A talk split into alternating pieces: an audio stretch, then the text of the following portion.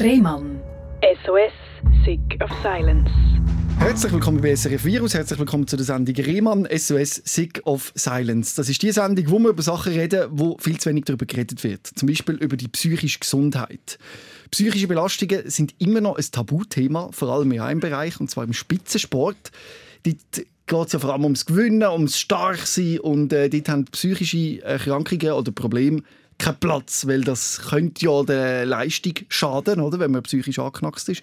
Und vielleicht ist man dann auch nicht mehr so attraktiv für Sponsoren. Um das geht es natürlich auch immer. Und es gibt noch x andere Gründe, wieso Spitzenathleten Depressionen bekommen. Man sagt, dass praktisch jeder sechste Athlet betroffen ist. Gründe dafür sind zum Beispiel Verletzungen, die einem aus der Bahn werfen, wenn man vielleicht Mühe hat, wieder zurückzukommen, oder wenn die Leistungen nicht mehr stimmen, oder äh, der große Erfolgsdruck, der ja auf so einem Spitzensportler liegt. Und äh, ein weiteres Thema ist Perfektionismus. Man will es natürlich so gut wie möglich machen und dann kommt man vielleicht in so einen ah, wie sagt man, wenn man da anfängt, alles abmessen und optimieren und machen und tun und man erreicht es gleich nicht, dann kommt man vielleicht schnell in so ein Gedankenkreis, wo man nicht daraus rauskommt. So stelle ich mir das vor. Und trotzdem gibt es relativ wenig Spitzensportler, die offen darüber reden, dass sie eine psychische Herausforderung haben oder eine psychische Krise erlebt haben. Umso mehr freue ich mich, dass der Florian Schneider da ist, der sagt, doch, ich rede darüber. Das hast du aber auch nicht immer gemacht, oder? Das hat eine Zeit gebraucht, bis dich für den Schritt entschieden hast, offen dazu zu stehen. Das ist genau so. Ähm, das hat sicher ein gutes Jahr gebraucht, bis ich mich gewagt habe, ähm, über das zu reden und bis ich auch das Gefühl hatte, es ist richtig, über das zu reden. Und kaum habe ich es gemacht, habe ich gemerkt, wie unglaublich wichtig das ist, dass man es macht. Mhm. Zum Erklären, du bist Orientierungsläufer und machst das in der Schweizer Nazi, oder wie muss man sich das vorstellen, dass man sich da einordnen kann? Ich war in der Schweizer Nationalmannschaft, genau, mhm. ähm, zehn Jahre lang und ähm, habe das eigentlich auf sehr hohem Niveau gemacht. Also bin auch Weltcup und Europameisterschaft unterwegs gewesen. Der ganz grosse Schritt in die WM habe ich leider nie geschafft, aber zumindest äh, Weltcup äh, Top 10 können laufen. Also. Wann hast du zum ersten Mal gemerkt, ah, mit dieser Psyche irgendwie ist etwas schwierig, ist etwas, läuft es nicht so gut? Es gibt so ein zwei Sachen. Einerseits habe ich es gemerkt im, im Juniorenbereich, wo ich gemerkt habe, ich fühle mich selber extrem unter Druck gesetzt, äh, ab mir, also ich ab dem Ziel von mir. Aber dort habe ich das Gefühl, gehabt, ja, das ist einfach, äh, dass ich nicht Schlag komme mit den Erwartungen. Und dann das andere war, dass ich 2018 äh, auf Vollprofi habe gesetzt und es aber nicht so gelaufen ist und dort gemerkt habe, irgendwie ist es nicht nur körperlich, was nicht so geht, es geht auch irgendwie im Kopf oder in den Emotionen weniger gut voran, als ich das Gefühl habe, dass es gehen sollte kann das sein, dass man auch definiert wird als Spitzensportler über die Leistung? Das heißt, umso besser die Zahlen sind oder das Resultat, umso mehr Liebe erfahrt man und vielleicht auch umso mehr liebt man sich selber. Ich bin genau der Ansicht, dass ich das äh, im, im Extremis hatte, also dass ich eigentlich mich selber nur über meine Leistung definiert. Ich habe mir ja demnach also gegen aussen so gezeigt, dass ich gesagt habe, hey, äh, schau, ich bin so gut, ich habe das und das erreicht und habe mich über das definiert und ich das Gefühl hatte, ich bin nur so gut, wie meine Leistungen sind als Mensch. Also als, ich bin als Mensch nur so gut, wie meine Leistungen sind als Sportler. Und das ist äh, das, was mich schlussendlich ein bisschen kaputt gemacht hat.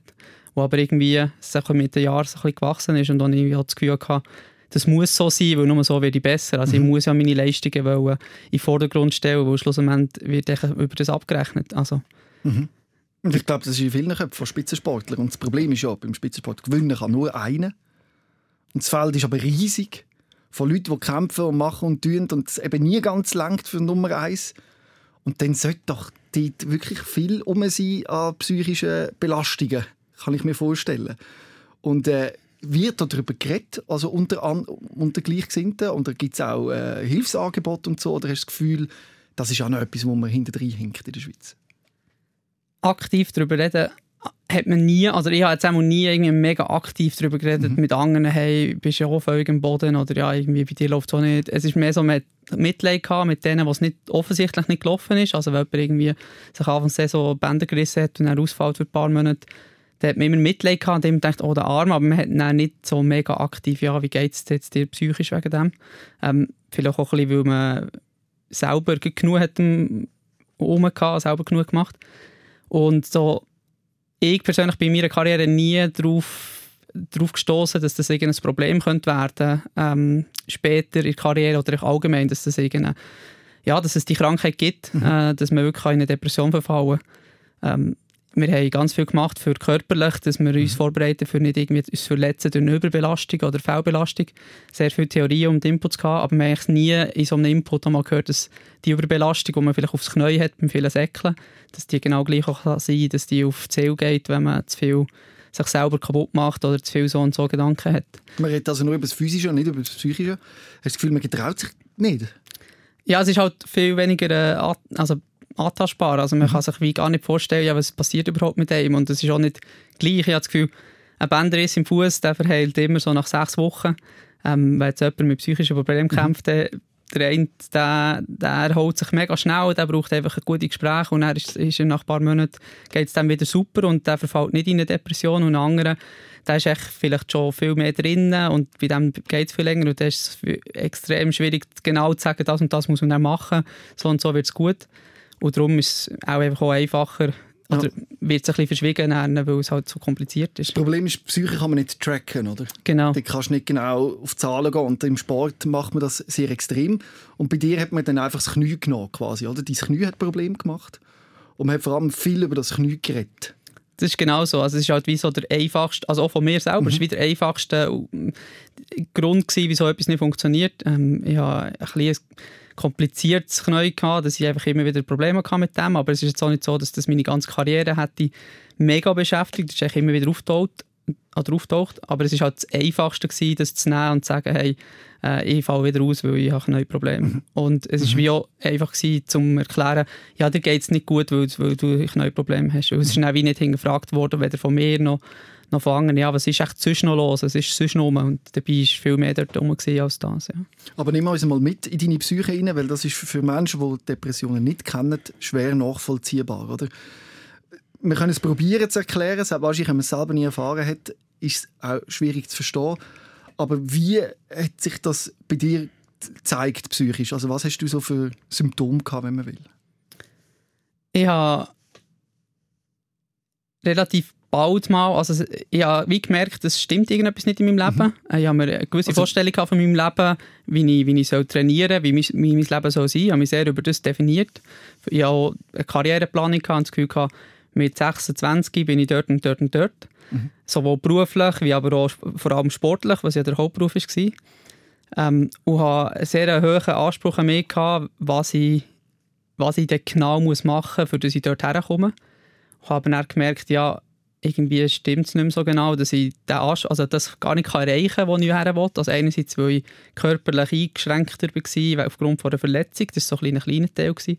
Aber dann auch eine grosse Belastung bei der Arbeit, das irgendwie hat es dort nicht, nicht so gefruchtet, wie ich das Gefühl hatte, es sollte fruchten. Und dann ist einfach die Abwärtsspirale losgegangen, dass ich aufgestanden bin und mich schlecht gefühlt habe, müde habe gefühlt, aus so einer Unzufriedenheit hatte und irgendwie so das Gefühl hatte, ja, egal was ich jetzt mache, irgendwie so richtig glücklich bin ich heute gleich nicht den ganzen Tag. Und dann ist es am nächsten Tag noch viel schlimmer, weil man hat ja noch die Erinnerung vom Vortag im Kopf und dann geht es eigentlich so Tag für Tag weiter und auch wenn es schöne Momente hat gegeben und ich immer mal wieder können lachen ist so die tiefe Zufriedenheit gar nicht gewesen. Ähm, und das ist auch so der Moment, wo man dann, anf oder dann wie angefangen hat, abzuschalten, um aktiv etwas zu ändern und einfach mehr so in dem, in dem Walm von, von negativen Gefühlen eigentlich bin wie mitgeschwommen. Also einfach, dass ich, habe- ich habe gemerkt, okay, es läuft nicht beim Arbeiten, ich traue mich nicht meinem Chef zu sagen, was das Problem ist, weil das gleichzeitig dann noch mein Hauptsponsor war. Ähm, und ich habe irgendwie wie nicht ich kann wie nicht zu dem stehen und das verfolgen, was ich will, weil ich wie das Gefühl habe, wenn ich das mache, dann bin ich nicht mehr so wertvoll als Mensch, weil ja nicht mehr meine Leistungen im Vordergrund stehen, sondern dann stehen auch andere Sachen im Vordergrund, wie zum Beispiel, dass ich mehr Zeit für mich brauche, dass ich mehr Ruhe brauche, dass ich halt vielleicht etwas nicht erreiche und durch das für mich gefühlt schlecht bin. Und da war es wie einfacher, gewesen, einfach probieren weiterzumachen, weiterzumachen, in der Hoffnung, ja, das erholt sich dann schon wieder. Aber de facto hat sich weder erholt, noch, noch hat sich irgendwie können sonst verbessern weil ja die Abwärtsspirale ist echt da gewesen und das schlechte Gefühl ist immer wie, wie, wie mehr geworden. Man hat sich selber weniger gern bekommen, man hat weniger zu sich schauen, man hat sich selber immer zurückgestellt, also einfach unbewusst, aber jetzt so im Nachhinein gesehen, habe ich das Gefühl, das hätte ich mega gut können merken Also du hast richtig eine Wut auf deinen eigenen Körper entwickelt. Genau, ja. Wie hat es jetzt ausgesehen? Also ich stelle mir vor, dass man dann auch anfängt, sich selber irgendwie zu bestrafen, weil man das Gefühl hat, man ist zu wenig gut, oder? Ja, ich habe das ähm, zum Glück nicht irgendwie gemacht, im Sinne von, dass ich mich hat mega oft verletzt oder so, aber ich habe halt wie so ein bisschen mehr bestraft, indem ich gesagt habe, jetzt gehst du einfach nochmal das Training machen, das du jetzt schon fünf Tage lang gemacht hast, bist irgendwie Aquajoggen, also im Wasser rennen, mhm. wo ich nichts anderes machen konnte und du ziehst es jetzt durch, obwohl ich eigentlich gar nicht haben mögen und auch emotional Kraft gar nicht hatte, um es eigentlich wirklich gut zu machen. Und habe mich gleich gezwungen, um es zu machen, weil ich wie auch das Gefühl hatte, ich muss es machen, um besser zu werden. Und gleichzeitig war es so eine Genugtuung für mich, weil ich wie konnte sagen, okay, jetzt habe ich wieder jetzt habe ich mich wieder aufgekämpft, jetzt habe ich wieder etwas gemacht und eigentlich habe ich mir mit dem mehr geschadet, als ich mir geholfen habe, mhm. aber es ist halt so eine, es hat halt mega gut an, das zu machen. Und mhm. die Wut ist dann grösser und grösser geworden, bis ich wirklich mit dem Gedanken, respektive mit einem Messer in der Hand bei der Küche gestanden und nicht gewusst habe, oder für mich ich überlegt habe, eigentlich bin ich so hässlich auf mein Knie, auf meinen Körper, auf mich selber, dass ich mir echt gerne etwas antun Und das ist so der Moment, wo ich zum Glück dann gleich genug fest reflektiert habe in dem Moment, dass ich gesagt habe, oh, jetzt ist irgendetwas gar nicht mehr gut, jetzt brauche ich Hilfe. Respektive, jetzt ist irgendetwas gar nicht mehr gut, jetzt, jetzt geht es echt nicht mehr weiter so. Was hast du denn gemacht? Also, du stehst in der Küche mit dem Messer in der Hand und denkst, jetzt stecke ich mir das Messer ins Knie oder machen sie gar noch Schlimmes? Ich bin weg in dem Moment, weg aus dieser Situation, dass ich nicht auf das Mal aus dem zu viel überlegen, irgendetwas machen, wo wirklich näher, ja, mir physisch extrem schadet oder eben noch schlimmer wird.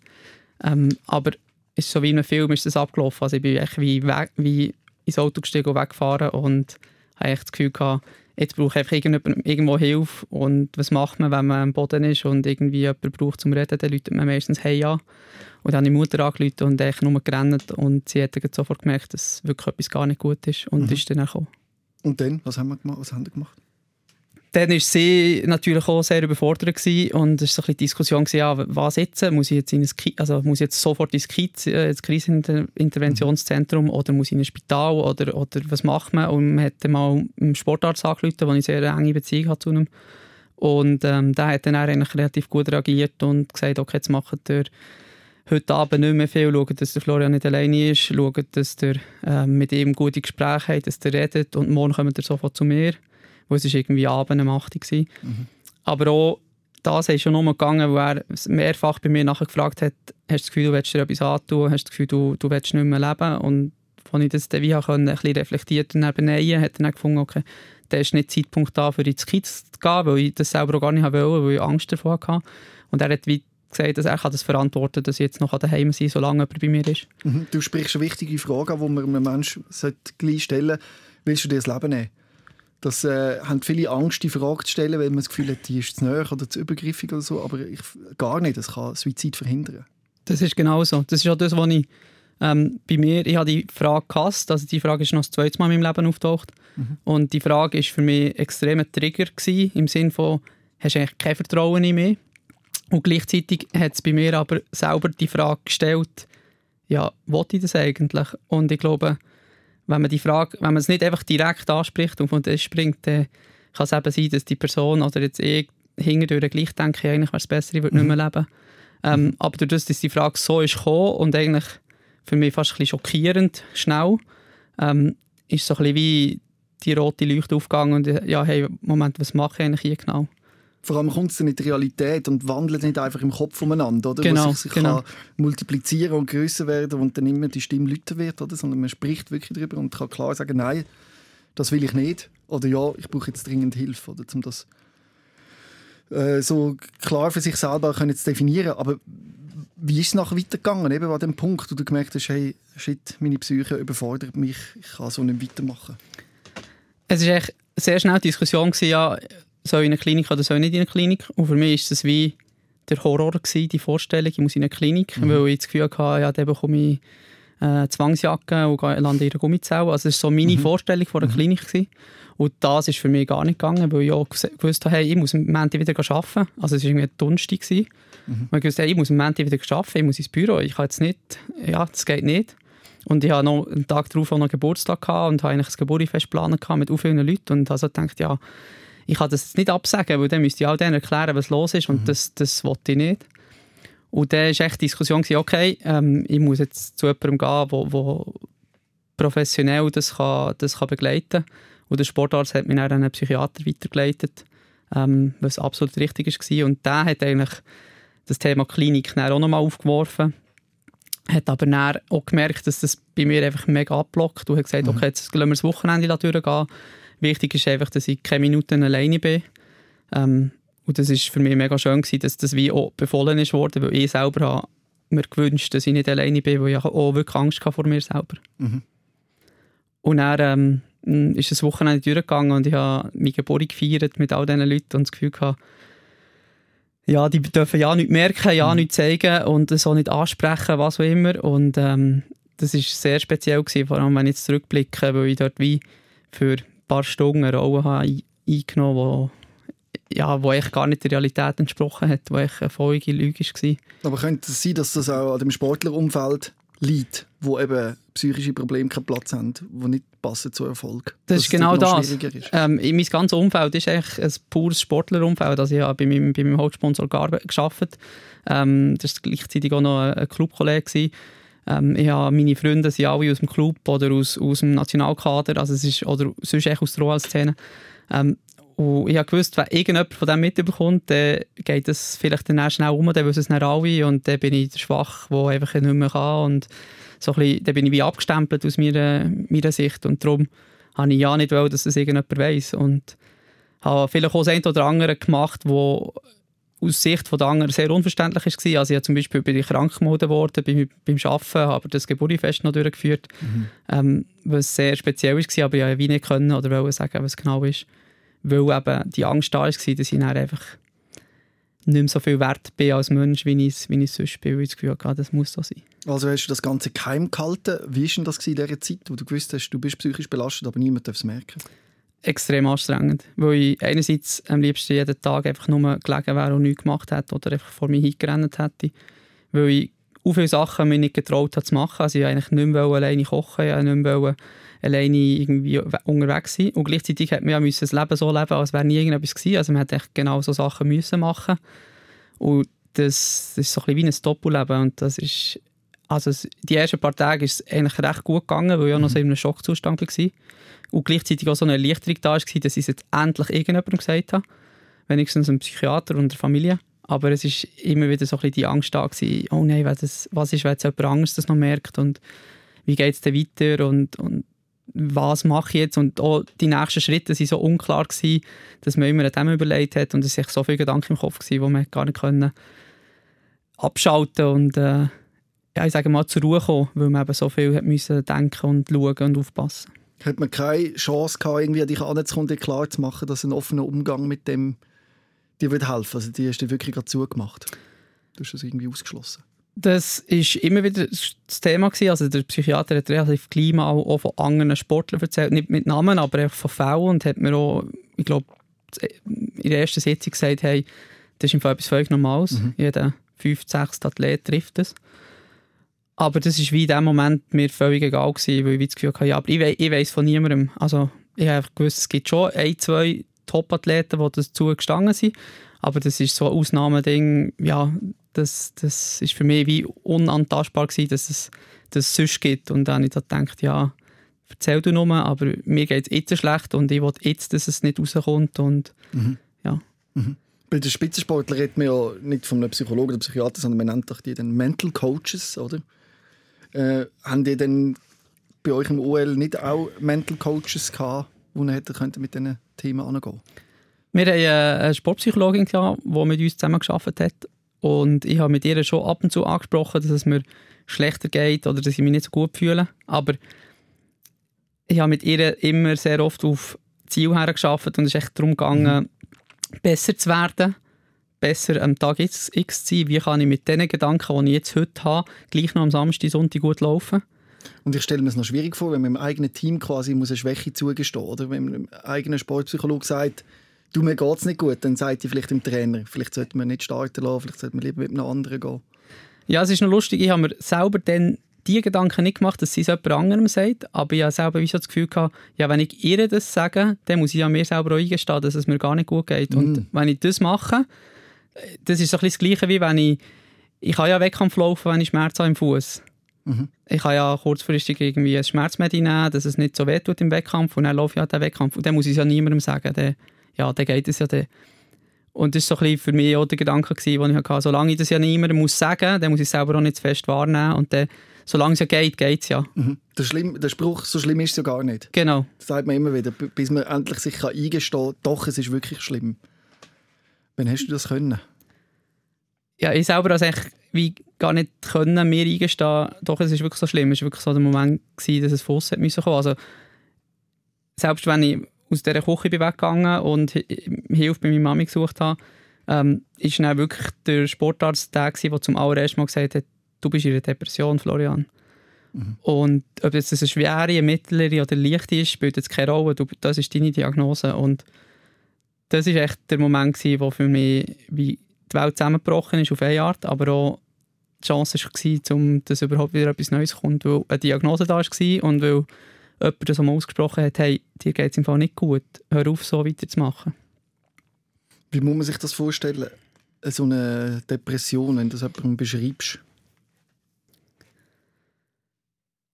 Ja, ich würde das auch so sagen, dass man eigentlich wie permanent neben sich steht. Man sieht alles, was passiert, alles, was, was abläuft und man ist eigentlich immer so ein bisschen nebendran und es geschieht so ein bisschen um einen herum. Also, man sieht, dass andere glücklich sind, man sieht, dass man selber lacht, aber man spürt es gar nicht so fest. Mhm. Und man merkt echt permanent, dass das, was passiert, ist nicht das, was man will. Aber man kann es wie nicht ändern, man kann es wie nicht beeinflussen. Und ich stelle mir vor, dass dann auch die Angst spielt vor einem Karriereende, oder? Dass, wenn das jetzt nicht weggeht, dass man das, worüber man sich definiert, nicht mehr kann leben. Das ist echt einer der Haupt Triggerpunkte natürlich in dieser ganzen Zeit. Dass immer, wenn ich gemerkt habe, mir geht es nicht gut und ich kann nicht so trainieren, wie ich will, das läuft beim Arbeiten nicht so, wie ich will, dass immer so der Gedanke war, ja, was, wenn das jetzt alles fertig ist? Was, wenn ich jetzt meine Karriere muss aufhören aufgrund von dem?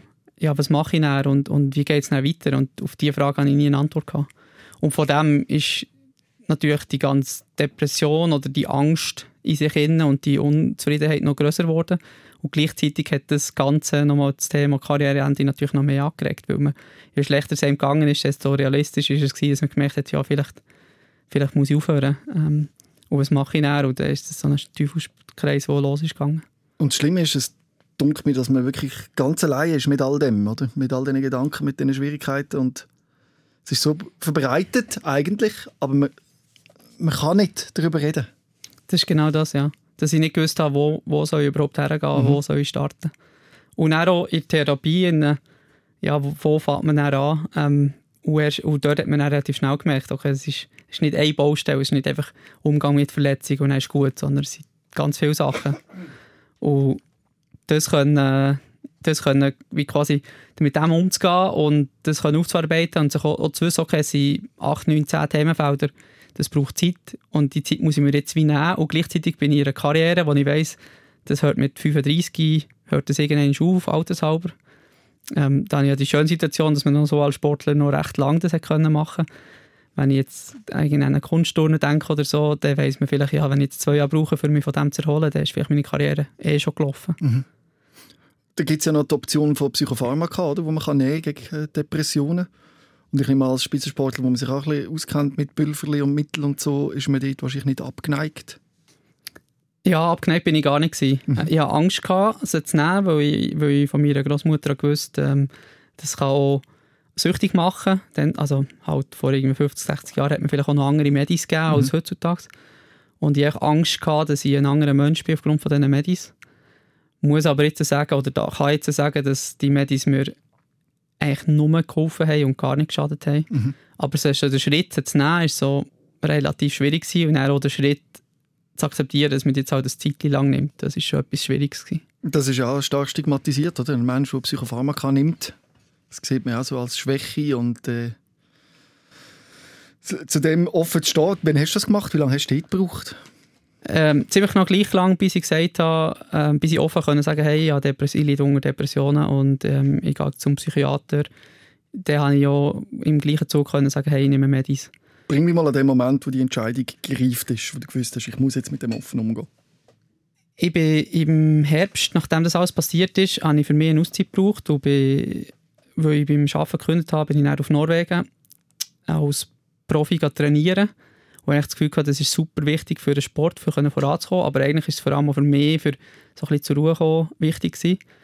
Und ich habe dann oben gemerkt, dass bei den Norwegern der Umgang mit «Wie geht es mir? Wie läuft es bei dir?» dass das ganz einen anderen Stellenwert hat. Und habe dann wie so gemerkt, hey, ich glaube, ich muss auch offen sagen, mir geht es so und so und ich mache das so und so.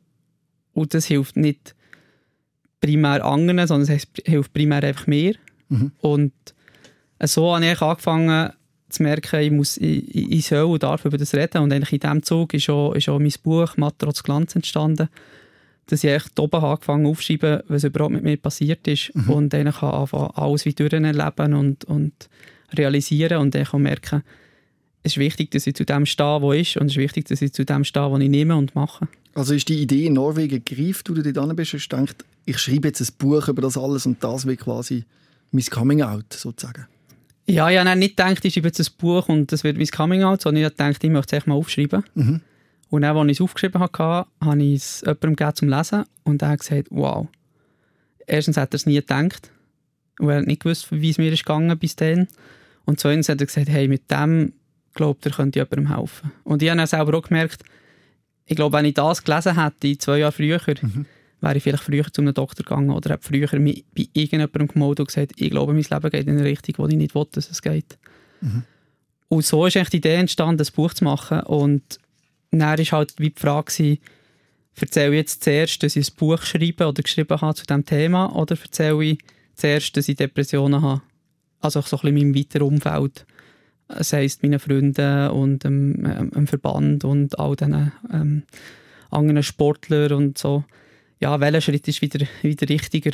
Und habe mich dann auch im Laufe der Zeit so ein für einen Zwischenschritt entschieden. Dass ich gewissen habe gesagt, hey, mir ist nicht gut gegangen, mir geht es nicht gut, ich nehme Medikamente gegen Depressionen und ich bringe jetzt noch ein Buch raus. Und bei anderen war es mehr so der Schock, gewesen, was ich vielleicht äh, in den Medien gelesen habe, ähm, dass jetzt ein Sportler ein Buch rausgebracht hat und dann sie gemerkt, oh, ich kenne ja den, oh, das ist ja der Florian. Ähm, und dann konnte ich wie so ein bisschen beides auf einmal machen. Und wie hat dein Umfeld reagiert auf das, dass du das, wo du das so offen kommuniziert hast? Also eben mitteloffen, nicht ganz bei allen, aber die, die es dann erfahren haben, wie sind sie damit umgegangen? Man hat ja so Horrorszenarien und auch so Angst, oder was alles könnte passieren. Sind dir da Sachen eingetroffen, oder? Es ist in, im allergrößten Fall ist es mega gut angekommen. Also sehr viele waren schockiert, sehr, sehr viele haben, haben, haben gesagt, sie hätten es nie gedacht, mhm. haben es nie gemerkt, ähm, haben ja mega viel Mitgefühl gezeigt. Das ist ja irgendwie lustig, dass man das Gefühl hat, man, mir sieht das jeden an. Es geht mir so schlecht oder innerlich. Aber uns, also das ist eine unsichtbare Krankheit. Das heißt, von außen merkt das niemand. Ja, oder ich habe das Gefühl, wenn man es merkt, ist die Krankheit schon so fest vorgeschritten, ja. dass es eigentlich schon äh, nicht spät, aber dann ist man schon extrem tief ähm, in einem Loch oder in einem Kreislauf, wo man schon viel früher auch eine Hilfe hätte gebraucht. Also wenn man wirklich so, ich sage mal, x Nacht nicht geschlafen hat mhm. und einfach äh, äh, einen Blick hat, als wäre man, als wär man gar nicht mehr da, mhm. dann kann man, ja, dann kann man auch schon vielleicht merken, okay, das ist auch nicht mehr der Mensch, den ich, den ich vor einem halben Jahr noch kennt. Ist es bei dir so weit gekommen? Ich glaube, im 19, 20 ist das nicht so weit gekommen. Mhm. Ich habe mir auch sehr Mühe gegeben, eben, dass es nicht so weit kommt. Und der Sportler ist ja, ich sage mal, das Gameface, äh, das hat mich immer drauf. Also, mhm. Man hat ja auch ab und zu mal die Situation, dass man ein bisschen angeschlagen ist, irgendwie noch so ein bisschen krank war und dann geht man einen Wettkampf, man läuft gegen andere und dann ähm, fragen die einem, hey, bist du Weg? Und dann gibt es entweder die Variante, sagen, ja, nein, ich bin nicht zu Weg, ich bin krank gewesen.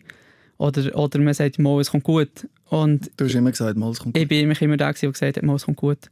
Weil ich echt nicht wollte, der sein, wo er gut läuft und dann sage ich, ja, jammer, ich, du mhm. bist ja gut zu Weg gewesen. Mhm. Wie sind denn eben die Reaktionen gewesen? Du hast gesagt, eben, ein paar sind schockiert gewesen und andere haben wahrscheinlich gar nicht gewusst, wie man jetzt mit dir umgehen Hast du einen, einen Tipp für jemanden im Umfeld, der erfährt, dass ein Freund von ihm an Depressionen liegt? Was hättest du dir gewünscht? Welche Reaktion? Es hat mega schöne Reaktionen gegeben von Leuten, die sich ähm, bei mir gemeldet haben und einfach geschrieben haben, wow, ähm, merci, dass du das mit mir teilst. Merci, dass du deine Gedanken mit mir teilst. Es hat Leute gegeben, wenn ich es ihnen direkt gesagt habe, dann haben sie mich, haben sie mich irgendwie aus dem Reflex in die Arme genommen.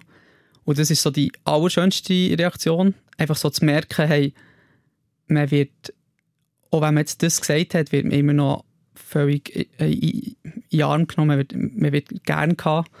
Ähm, man ist immer noch ein guter Mensch, obwohl man jetzt zu dem steht.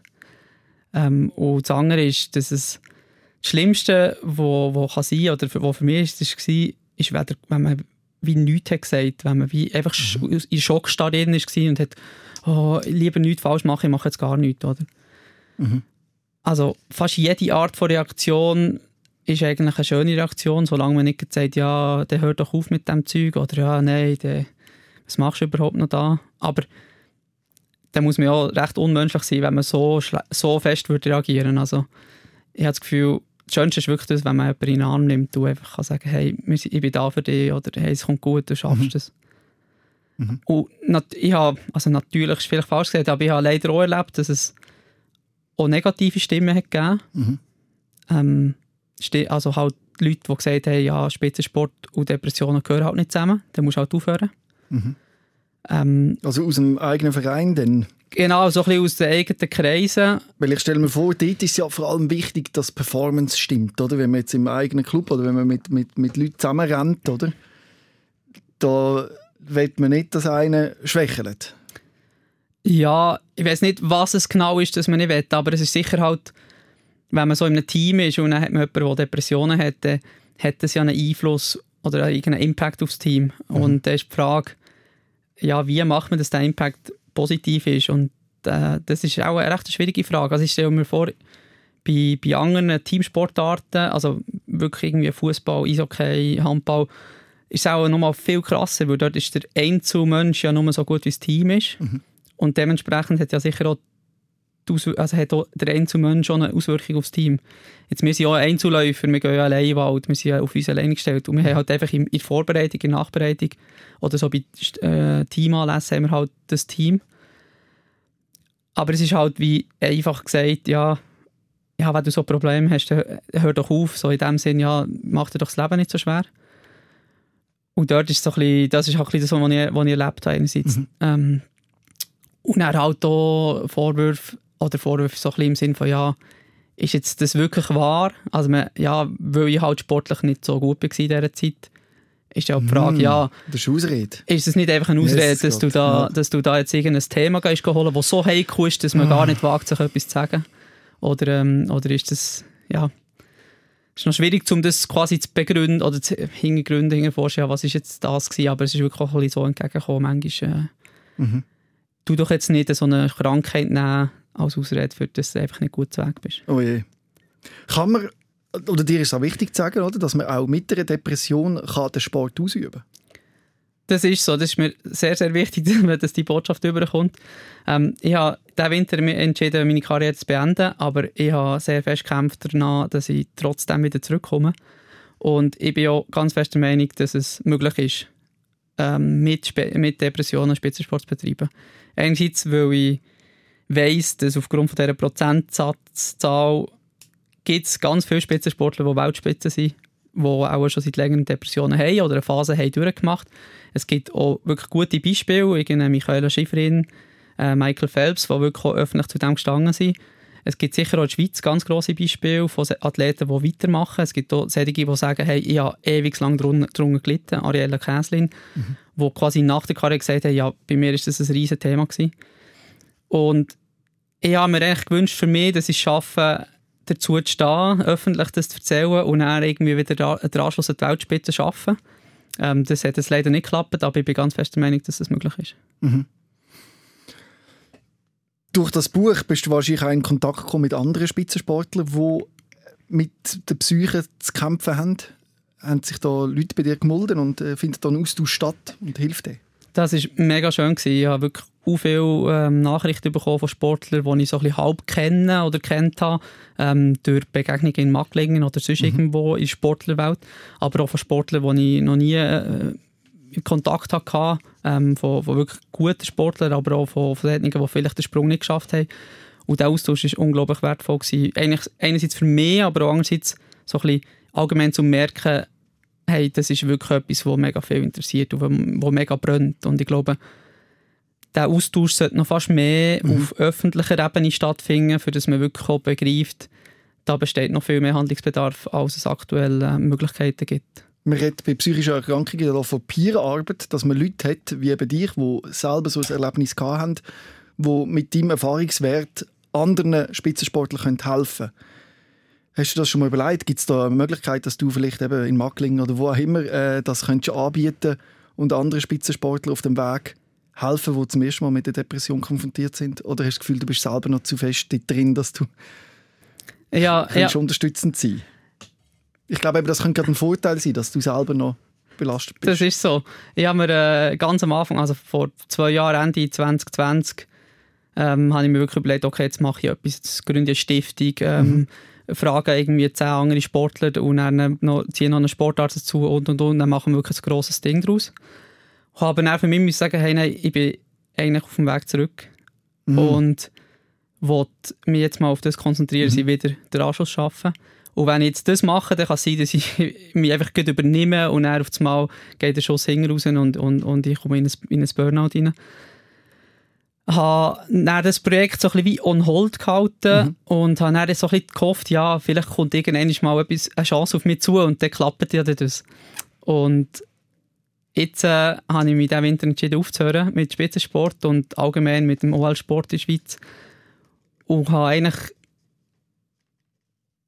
den Schritt noch nicht ganz gemacht, dass ich sage, okay, aber dafür mache ich jetzt viel mehr in diesem Bereich. Aber es ist schon so, dass ich jetzt denke, okay, jetzt habe ich mehr Zeit, jetzt könnte ich das so machen und jetzt bin ich wie auch bereit, vielleicht auch, noch, auch mal neu herzustehen und auch mal vielleicht mit Finger zu verbrennen und irgendwie zu sagen, hey, das ist im Fall nicht gut, was ihr da macht. Ähm, und aber auch einen Lösungsvorschlag herzubringen. Ich weiß aber noch nicht so recht, ob ich, ob ich jetzt schon die Energie habe, für das wieder ähm, mhm. zu verfolgen. Aber ich habe das Gefühl, wenn jetzt heute jemand auf mich zukommt und sagt, hey, ähm, komm, wir machen etwas zusammen, ich wäre sofort dabei. Ja, es klingt aber auch irgendwie noch gesund, weil als Spitzensportler ist man ja sehr kompetitiv und die Chance, dass du dich eben wieder ins Nächste reinrennst oder? und denkst, jetzt will ich eben die Stiftung gründen und das und das und das noch besser und so. Wie schützt du dich vor dem, dass du ein bisschen mehr Gelassenheit in dein Leben reinbringst? Das musst du ja wie neu lernen, oder? Das ist so. Das ist die Hauptaufgabe von meinem Leben ist eigentlich weniger zu machen. Ähm, und auch zu wissen, ich, ich kann weniger machen und das heisst nicht, dass ich weniger viel besser muss machen, sondern dass ich einfach weniger mache. Punkt. Ich muss nicht und auch trotzdem gleich viel wert bist. Genau, genau. Und dass es egal ist, ob ich ähm, heute eine Stunde bin säckeln oder ob ich, ob ich eine Stunde bin auf dem Sofa gelegen oder was auch immer, dass ich am Abend immer noch der gleiche Mensch bin. Das mhm. muss ich alles lernen. Oder bin ich dran am Lernen. Das, was mir am meisten hilft, um im Moment einfach sagen, hey, denke daran, runterfahren, ist einerseits die Familie, die mich immer wieder darauf aufmerksam macht. Das ist einerseits ein bisschen nervig, weil ich immer so denke, hey, hallo, ich bin 30, ja, äh, ich kann mein Leben selber leben. Und andererseits ist es aber auch ähm, mein Sportpsychiater oder mein Psychiater, wo man quasi auch immer wieder sagt, ja, jetzt ist der auch mal genug, jetzt längt es mal wieder. Ähm, weil ich schon immer noch Tendenz habe, ja, zu viel anzugreifen. Mhm. Aber gleichzeitig glaube ich, es ist, äh, es ist auch gut, dass ich das mache, weil es wäre wie auch nicht ich, wenn ich gar nicht mehr machen würde. Mhm. Aber hast du so Coping-Strategie? Also wenn du eben wieder merkst, ich bin wieder in dem Hamsterrad drin, wie holst du dich dort raus? Ja, es gibt etwas ganz Einfaches. Ähm, bei mir ist es aus Impo, ich gehe einfach einen Tag auf einen Bauernhof arbeiten. Mhm. Das ist das, was mich am meisten erdet, wo, wo ich gehe meistens am, am Freitag, wo ich dann frei habe, gehe ich dort her und es fix einplanen. Und dann weiss ich einfach, hey, ich gehe den Tag dorthin, ich habe gar nicht Angst vor Planen an diesem Tag. Mhm. Und dann macht man irgendwelche Arbeit, die in erster Linie einfach jemand anderem hilft. Aber eigentlich hilft es viel mehr mir als, als jemand anderem. Mhm. Also wenn ich den Stall rausmiste, dann hilft ja den Kühen und dem Bauer. Und eigentlich ist es ja, ich habe ja nichts davon, weil ich bekomme kein Geld. Mhm. Ab und zu bekomme ich irgendwie ein bisschen Gemüse oder sonst irgendetwas, mhm. aber ich mache es ja nicht wegen dem. Aber wenn ich nach den Stall rausgemischt habe, merke ich so eine unglaubliche Zufriedenheit und mhm. so einen Stolz, okay, jetzt habe ich das gemacht. Ähm, das ist so mein Erdungsort, für, für das können zu machen. Jetzt ging es wahrscheinlich darum, eben das Gefühl noch mehr im Leben zu integrieren und zu finden. Das ist, mit irgendetwas. Das ist genau so. Also es ist wirklich so ein bisschen, ich habe das Bild immer wieder im, im Kopf, dass ich mich zurückversetze, an genau so einen Augenblick. Also irgendwie, ich weiss noch, einmal haben wir ein Kalb auf der Wiese gesucht, ähm, wo ich nicht reingehen wollte. Und dann, als wir es gefunden haben, ist es wirklich im Gras gelegen. Dann konnte ich mich neben das Kalb hersetzen und es streicheln. Und das ist so ein Glücksmoment, mhm. wo ich einfach, ich meine, es ist etwas völlig Kleines, überhaupt nichts Spezielles eigentlich. Äh, jeder Bauer erlebt das auch alle, alle Wochen, dass er Kälbchen streicheln kann. Und gleich ist es für mich so ein schöner Moment, dass ich das auch speichern kann und die Gefühle immer wieder wiederholen kann, wenn ich merke, jetzt ist ein bisschen viel los, jetzt ist ein bisschen viel Druck da. Und ich glaube, es geht darum, diese Momente nicht nur im Kopf zu holen, sondern auch immer wieder zu leben. Mhm. Vor allem eben, wenn man sich so über Leistung definiert hat, sein Leben lang, wie das viele Menschen wahrscheinlich haben und den Druck so spüren. Egal, woher der Druck kommt, ob es von eben Zahlen sind, um der, äh, im Sport eine Leistung zu bringen oder ein, ein strenger Vater oder eine Mutter oder einfach grundsätzlich das Gefühl, man ist zu wenig gut. Dort Frieden finden, das ist wahrscheinlich das Schwierige. Mhm. Und auch, ich vergleiche immer, der Spitzensport, also ob ich jetzt Depression im Spitzensport sage oder echt Depression im Leben, das ist echt genau das Gleiche, mhm. weil ja der Spitzensportler hat vielleicht ein bisschen mehr die Eigenschaft, dass er, dass er ähm, extrem viel von sich erwartet. Aber ich habe mittlerweile Leute kennengelernt, ähm, während einem Klinikaufenthalt oder auch sonst, die genau die gleichen Charakterzüge haben, aber halt nicht Spitzensport machen, sondern irgendwie arbeiten oder Mami sein, also das ist auch arbeiten, aber ich meine, daheim arbeiten oder irgendwie vielleicht auch in einem Hobby, in einem Verein, irgendwie im Lottoverein, was auch immer, mhm. wo wie einfach den Ansporn haben, sie sind nur so gut, dass sie diese Leistung erbringen.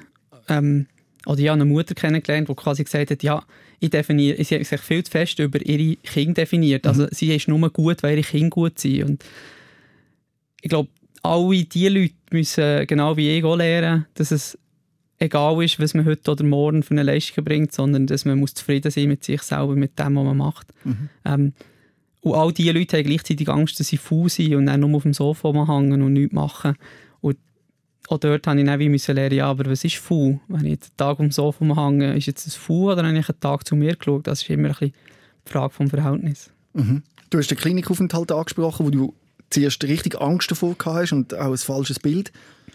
Wie hast du das dort erlebt?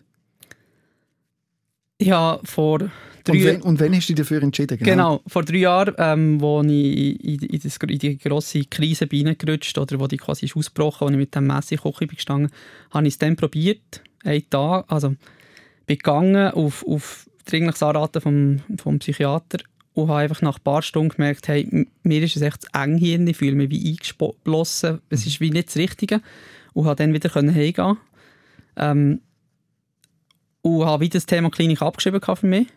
Und letzten Herbst ähm, sind noch mal ein paar Sachen passiert in meinem Leben. Äh, ein bisschen im Zusammenhang mit diesem Buch, im Zusammenhang mit, mit äh, Missverständnis oder Unverständnis äh, zu diesem Thema, mhm.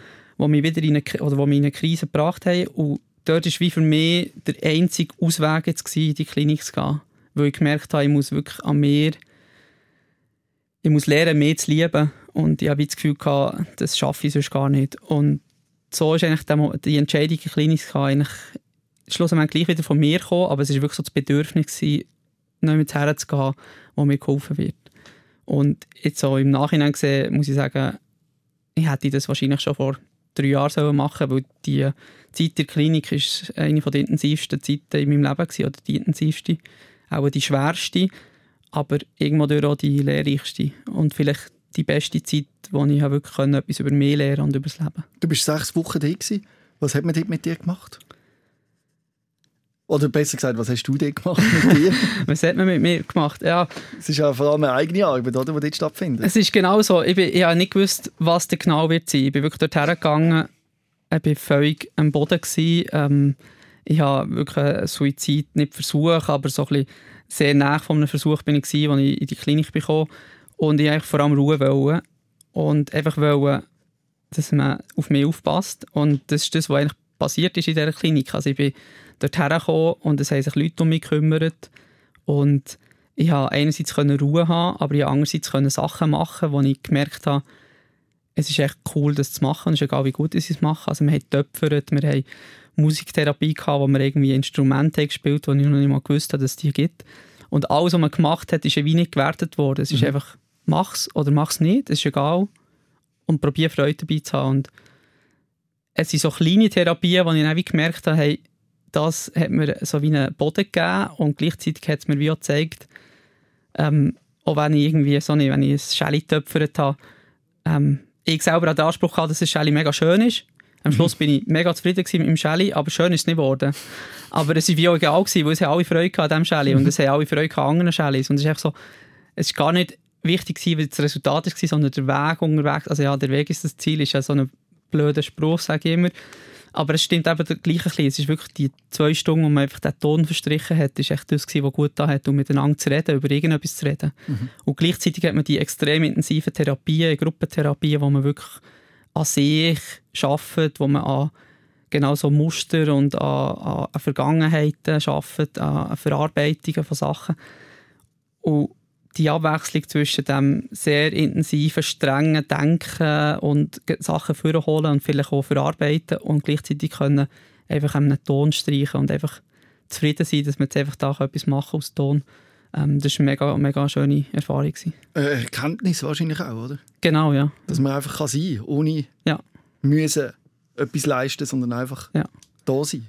Ich habe gleichzeitig probiert, jeden Tag zu trainieren, wo irgendwie eben, weil ich auch wollte zurückkommen, weil ich mhm. wieder Spitzenathlet sein oder respektive weil ich wollte wieder als Spitzenathlet kompetitiv unterwegs sein.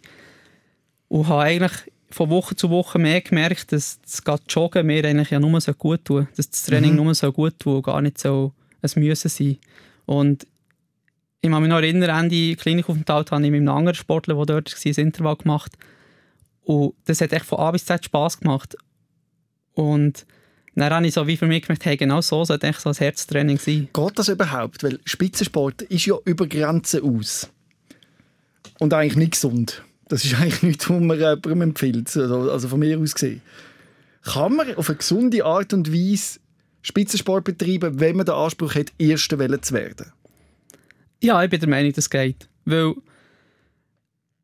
jetzt geht bei Rollszene ähm, einer, ein wirklich ein guter Freund von mir, ist echt der weltbeste Anläufer oder einer der weltbesten Anläufer, ähm, der hat eine so eine coole Einstellung, wenn er geht säckeln, der freut sich auf, auf die harten Trainings, auf die intensiven Trainings. Klar schießt der oder ist der auch nicht so motiviert manchmal für ein Training, es, es regnet mega oder einfach einen harten Tag am Arbeiten, jetzt muss er am Abend noch das Intervall machen. Und dort muss man sich ja als Spitzensportler genau noch quälen und noch über die Grenzen gehen, weil genau dort wird man ja dann besser.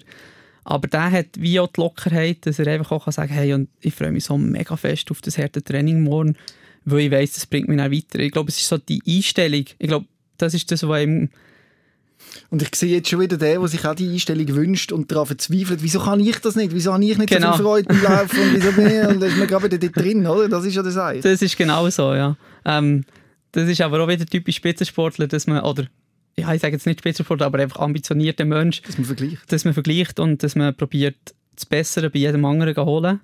Und vielleicht gar nicht merkt, was man selber gut hat.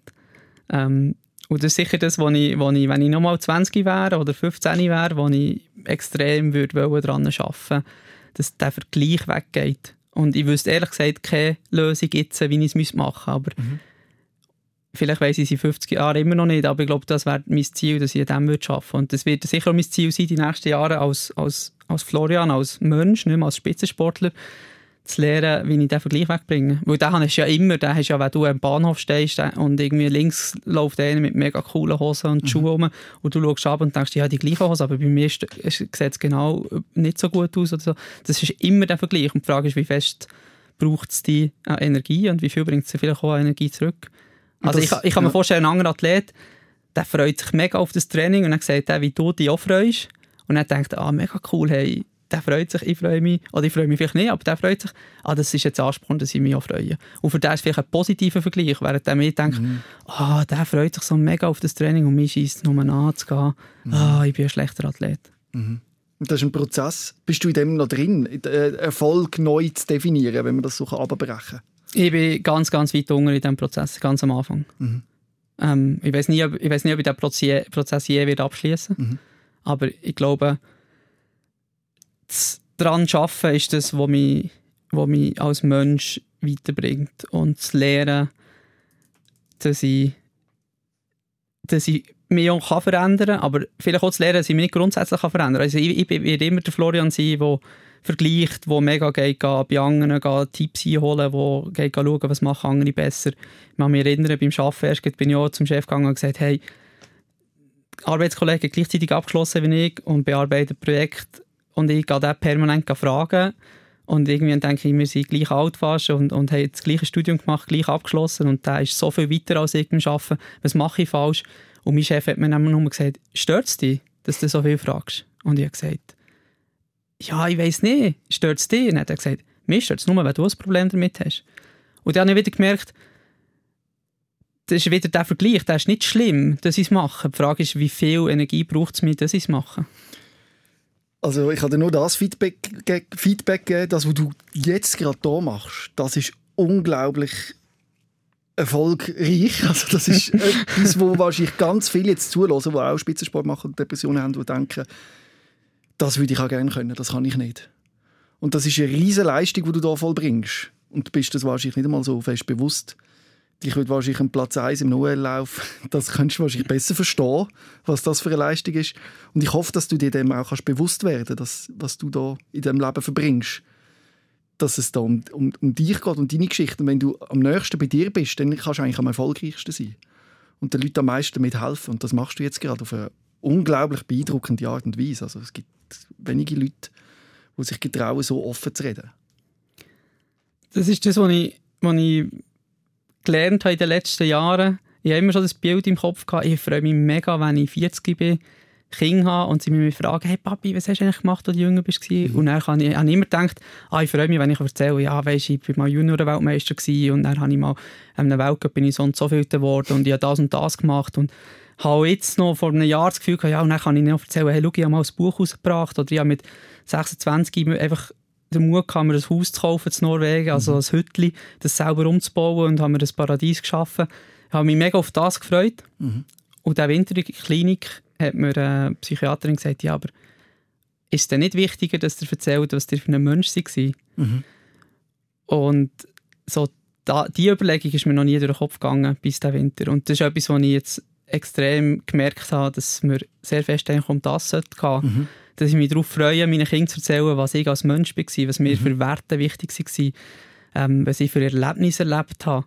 Und das ist das, was ich wie auch jetzt merke, wenn ich irgendwo bin, wo ich mal mit dem, mit dem Sport war oder irgendeinen, irgendeinen ähnlichen Moment habe, dass ich wie merke, oh, hey, ich weiß das Resultat von denen noch genau und ich weiß auch noch genau, welche Fehler sie gemacht haben. Ich weiß auch noch genau, wie viel das sie hätte können werden, wenn ich es nicht gemacht hätte. Aber im Kopf sind oft viele Emotionen und Erlebnisse, die nichts mit all dem zu tun haben, sondern einfach, hey, wow, das Trainingslager dann in mhm. Provence, hey, das war so cool, gewesen, dass wir am Abend noch draußen waren und es war so warm gewesen und ah, da haben wir so gute Gespräche gehabt. Das ist das, was mir irgendwie... Wie das ist das, was zählt ja, und genau. nicht die Zeit. Genau. Und das muss man wie neu checken, vor allem wenn man so trainiert wird, von klein auf, auf Leistung und auf Zahlen und so. Das ist wie ein Stück weit eine Krankheit, oder? Das ist der Optimierungswahnsinn, wo man sich drin verlieren kann und zu erkennen, dass es eigentlich die Momente sind, die zählen. Das ist genau so. Ich habe auch das Gefühl, es ist so ein bisschen rausgekommen aus einer Sucht. Mhm. Also die Sportsucht, respektive die Erfolgssucht, ähm, mit dem muss man auch lernen umgehen, dass das nicht mehr kommt. Also ich merke, das, was ich am meisten vermisst habe, ist das Gefühl vor dem Wettkampf, die letzten zwei, drei, vier Minuten. Mhm wo der ganze Körper innerlich kribbelt, zittert, man ist mhm. nervös, man fühlt sich schlecht, man weiß gar nicht, was man überhaupt hier macht, man hasst sich, dass man hier mhm. ist, weil man eigentlich lieber überall auf der Welt wäre, als jetzt müssen dort starten, weil die Chance ist so groß, dass man einen Fehler macht und mhm. dann ist man nicht so gut, wie man will sein. Einfach so das Gefühl. Und dann gleichzeitig läuft man und in einer Sekunde verpufft alles und nach dem Lauf denkt man, hey, nächstes Jahr wieder. Mhm. Also das kennen auch viele, die irgendwie den Engadinen machen oder was auch immer. Mhm. Morgen denken sie vielleicht am Abend vorher, ah, ich könnte daheim hocken und Fernsehen mhm. schauen. Und dann kaum sind sie über die Ziellinie, melden sie sich wieder an für einen Grand Prix, für einen Engadinen, mhm. was auch immer.